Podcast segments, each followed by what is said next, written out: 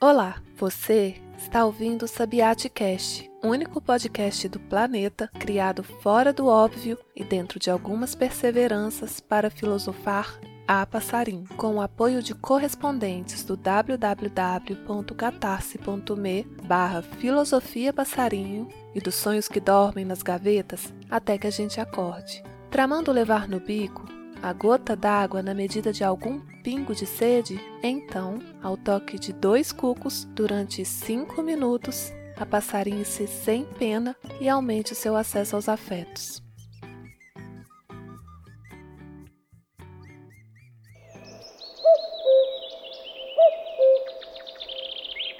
Na semana passada, o poema Flor de Voz soprou como vento cinco versos, cinco etapas, cinco jornadas de expressão de mulheres ao longo da história sobre o chão dos cinco continentes. Meninas, moças, jovens adultas, senhoras e anciãs, vozes de escritoras, ativistas, pintoras, poetas, religiosas. A interdependência se expressando por meio do cuidado nas palavras e gestos de filhas, professoras, companheiras, mães e irmãs. Travessias por desertos, cactos florescendo em meio aos espinhos e ao revezamento cíclico da secura escaldante dos dias com o frio extremo das noites. A gente tem falado por aqui a respeito de como os pássaros levantam seus voos para atravessarem o céu do planeta em busca da vida e do calor, desafiados pelos outonos e os invernos. Aliás, em plena primavera-verão no Brasil, onde foram parar as andorinhas, refugiadas nas baixíssimas temperaturas do norte, os indígenas respondem com os detalhes a seguir. Os sinais estão por toda parte.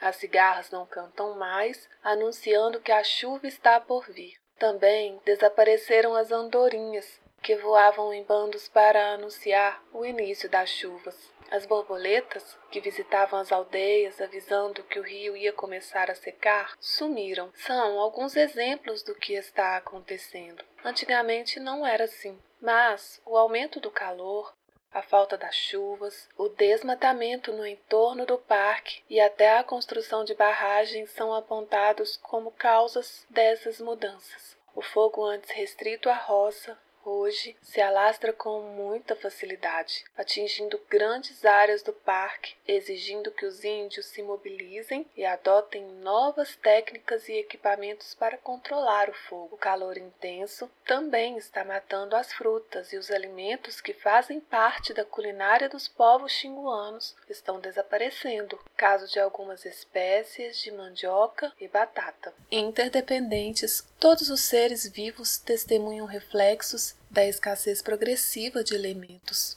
Os filhos e as filhas dos povos da floresta, sem atuarem no descuido ambiental, aproximam-se da fome e da dependência de grupos que sequer escutam os clamores da natureza. Cacá Verá Jecupé pensa e age há décadas em prol de difundir as culturas indígenas do nosso país. Percorrendo o território brasileiro com os seus trabalhos, ele contou em uma entrevista eu vivi essa experiência na roda dos sonhos com os Kraô. É uma coisa bem simples. Pela manhã, ao despertar, você se reúne com um grupo.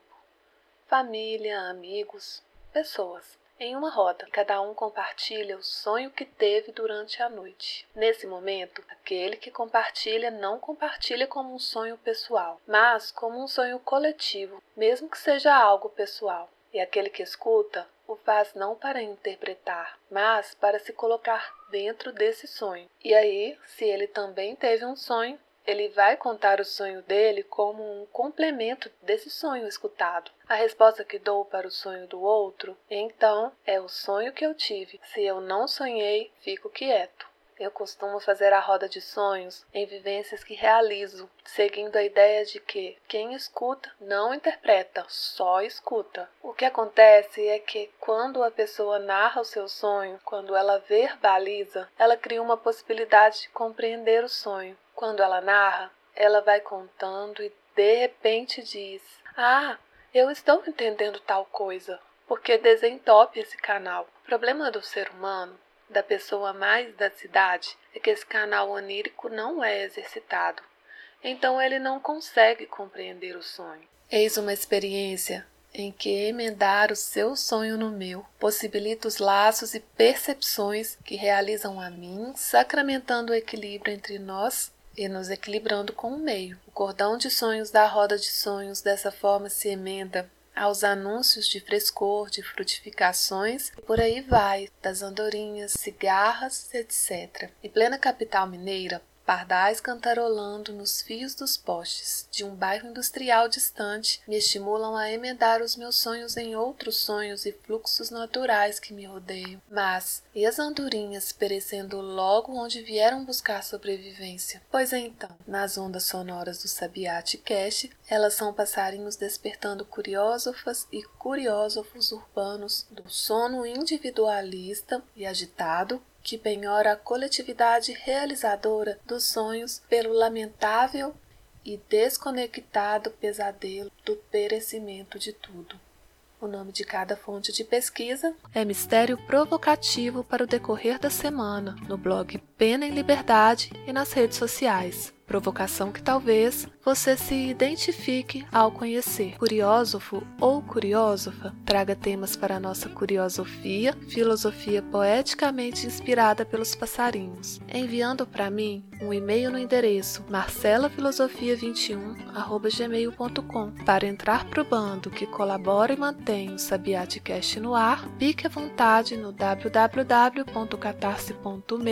www.catarse.me/filosofia passarinho e apoie da forma que puder ah, e não esquece, se a gente voa mais volta, até semana que vem.